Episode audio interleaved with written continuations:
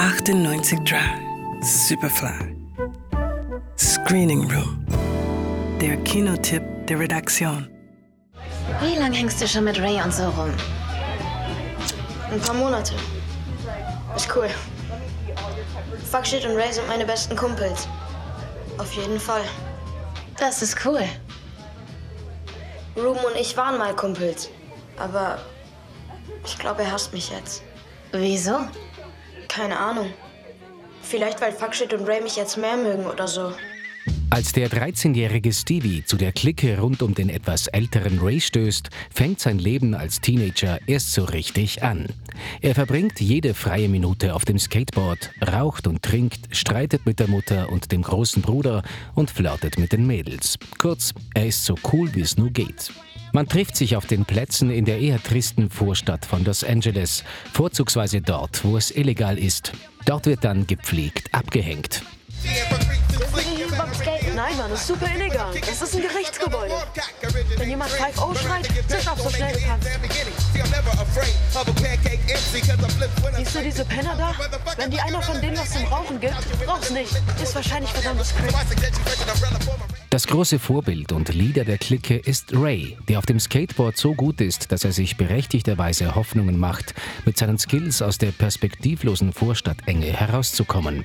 Sein bester Freund mit dem klingenden Spitznamen Fuckshit verliert dagegen zunehmend das Interesse am Skaten und interessiert sich nur noch für Partys und Mädchen. Stevies Mutter macht sich naturgemäß Sorgen um ihren Jungen, als sie von seinem neuen Lebensstil erfährt. Sie will ihm den Umgang mit den Jungs verbieten und er stürmt darum ihr Hauptquartier, den Skate Shop. Mom, warte bitte, Mom! Mom, warte! Bitte! Wir gehen rein. Mom, nein! Das war der Abend, an dem wir geskatet sind, weil Wie ist dein Name? Was geht denn jetzt? Wie ist dein Name? Fuck shit? Fuck shit? Hör gut zu. Du gibst meinem Sohn keinen Alkohol. Ma'am, Schlampe. Ma'am, hören Sie. Du gibst meinem Sohn keine Drogen. Haben wir uns da verstanden? Klar, klar. Doch nach einem Unfall erkennt sie, dass die Clique eisern zusammenhält. Das Regiedebüt von Schauspieler Jonah Hill ist eine veritable Überraschung. Zwar konnte man annehmen, dass der 35-Jährige die 90er Jahre gut kennt. Der Soundtrack sitzt passgenau, gedreht wurde im entschwundenen 4 zu 3 Format und sogar die Bildqualität hat Hill behutsam an die der 90er Jahre angepasst. Ein Film, der die Epoche nicht nur heraufbeschwört, sondern wirklich so aussieht, als wäre er aus der Zeit.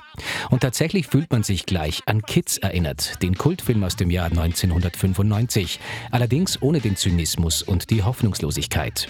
Denn die eigentliche Überraschung von Mid-90s ist, dass Jonah Hill bereits mit seinem Debüt ein extrem feines Gespür als Erzähler beweist, auch wenn er den Schluss seiner Geschichte etwas verknappt hat.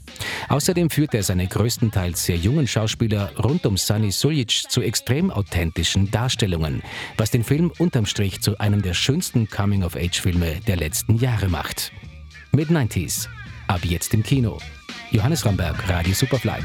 Radio Superfly. Im Kino. Screening Room wurde präsentiert von Film.at